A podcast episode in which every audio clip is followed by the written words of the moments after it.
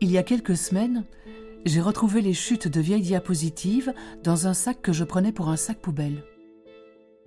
L'ironie du sort a voulu que les dias qui avaient été triées et soigneusement classées aient été détruites par les aléas de la vie, tandis que celles-ci, non désirées et conservées en vrac dans ce sac, m'ont accompagné silencieusement durant de longues années. Un peu plus tard, par la plus curieuse des coïncidences, une de mes primes amours est venue me voir en quête de souvenirs photographiques de son papa regretté. Pleinement convaincu que le sac en question ne pouvait que contenir autant de clichés convoités que les nombreux mois vécus au sein de sa famille, je me suis appliqué à la fastidieuse tâche de numérisation. Lorsqu'en les sortant une à une, dit à rater, flou, prise à contre-jour ou encore sur ou sous-exposée, je suis tombé sur l'une d'elles qui déclencha en moi un effet aussi puissant qu'inattendu, me ramenant en une fraction de seconde presque 33 années en arrière. L'espace d'un subtil fragment de temps, j'ai ressenti le climat de l'époque, les odeurs et les sensations éprouvées en ce début de printemps 1990. Et bien plus encore, je me suis retrouvée dans cette petite chambre d'adolescente ressortant de cette petite boîte jaune-orange, ces aquaphromes. Subitement, une déferlante de portes offrant chacune de furtifs souvenirs remontant des abysses de ma mémoire se sont ouvertes. Comme ce petit Practica LB2 avec son pose-mètre au sélénium déporté. C'est vrai qu'il n'était pas adapté aux films inversibles, lesquels exigeaient une exposition parfaite. Mais comme les photos sur papier nous étaient impayables, nous ne prenions que des dias. Je me suis remémoré la chambre qu'elle partageait avec sa petite sœur. Une chambre de jeune fille aux dominantes chaudes, surchargée de livres, de poupées et de cahiers d'école. C'était là nous passions de longues heures, collées l'une contre l'autre, dans un profond bien-être, redoutant le moment douloureux du départ vers la case, gare du retour à la maison. Mais plus encore, ce petit morceau de positif me replongeait principalement dans cette période très précise où je compulsais inlassablement, la boule au ventre, les quelques trente-six dias prises d'elle dans une petite visionneuse chargée de piles quasi épuisées. C'était mon analgésique.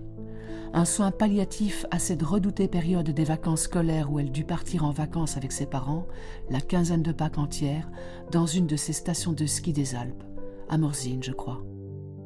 Elle n'avait pas le choix, c'était prévu bien avant notre rencontre. C'était d'autant plus difficile qu'après ces premiers mois de tendresse intense, son départ céda la place à un vide vertigineux. Et plus les jours passaient, et plus il se remplissait de son absence. Et comme le dit si bien Dominique A, et aussitôt, quelqu'un manque et de rien le jour est chargé. Et tout peut se charger d'absence, rien qui sache mieux qu'elle s'absenter. Cette période où je me languissais était rythmée par ces diapositives que je compulsais, et cette cabine téléphonique où je vidais ma télécarte de deux cents francs, une somme considérable pour la jeune étudiante que j'étais.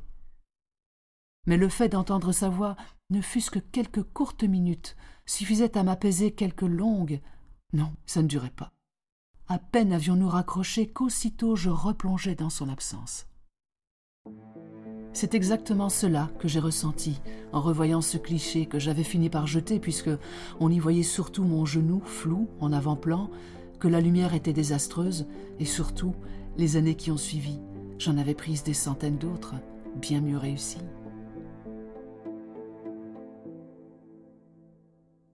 Ce bond dans le passé m'a ramené à cette réalité bien présente, mais avec un nouveau regard sur la vie et son côté espiègle. Espiègle, car si elle avait disparu à ce moment-là, j'aurais été inconsolable pour de nombreuses années, peut-être même ne m'en serais-je jamais remise alors que nous nous sommes séparés il y a plus de vingt ans, et je n'en ai visiblement pas la moindre séquelle. Oui, bien sûr, ce fut très difficile sur le moment même, mais à peine quelques mois écoulés, et déjà je voguais vers d'autres horizons riches en dons de la vie. Ainsi s'est terminée notre belle histoire. Face à cette abondance de moments de bonheur et de tendresse, nous avions fini par nous lasser. Et paradoxalement, c'est en vivant ensemble, en se réveillant chaque matin l'une à côté de l'autre, que nous nous sommes le plus éloignés. Ces précieux moments de bonheur que je pensais aussi conserver soigneusement, les aléas de la vie me les ont retirés. On peine souvent à imaginer que deux êtres si fortement soudés qu'il leur soit difficile de vivre l'un sans l'autre tant leur souffle et leurs pensées sont parfaitement synchronisés, qu'en dépit de cette colle affective qui les unit, les mois et les années finissent trop souvent par transformer en deux étrangers. Comme il est tout aussi fréquent de constater que ce que l'on croit immuable ne résiste que rarement à l'épreuve du temps. À l'image de ces dias que j'ai écartés de mon chemin et qui m'ont conduite à une expérience inattendue, rares sont les événements pleinement planifiés, mais nombreux sont ceux qui m'ont apporté des richesses inattendues.